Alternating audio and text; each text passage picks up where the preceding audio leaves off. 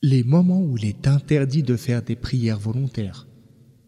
Il est permis de faire des prières volontaires à tout moment, à l'exception des temps d'interdiction pendant lesquels l'islam a interdit de prier, car ils correspondent à des moments pendant lesquels les païens accomplissaient leur culte. On ne prie donc pas durant ces moments, sauf pour récupérer des prières obligatoires manquées ou pour faire des surérogations motivées par des circonstances précises, comme la prière dite de salutation de la mosquée, Tahiyatul Masjid. Ceci ne concerne que la prière rituelle.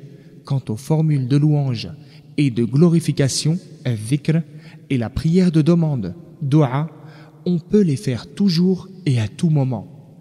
Les moments interdits sont ceux-là. Premièrement, après la prière de l'aube, jusqu'à ce que le soleil s'élève un peu au-dessus de l'horizon d'une hauteur définie dans les textes religieux par l'expression de la mesure d'une lance.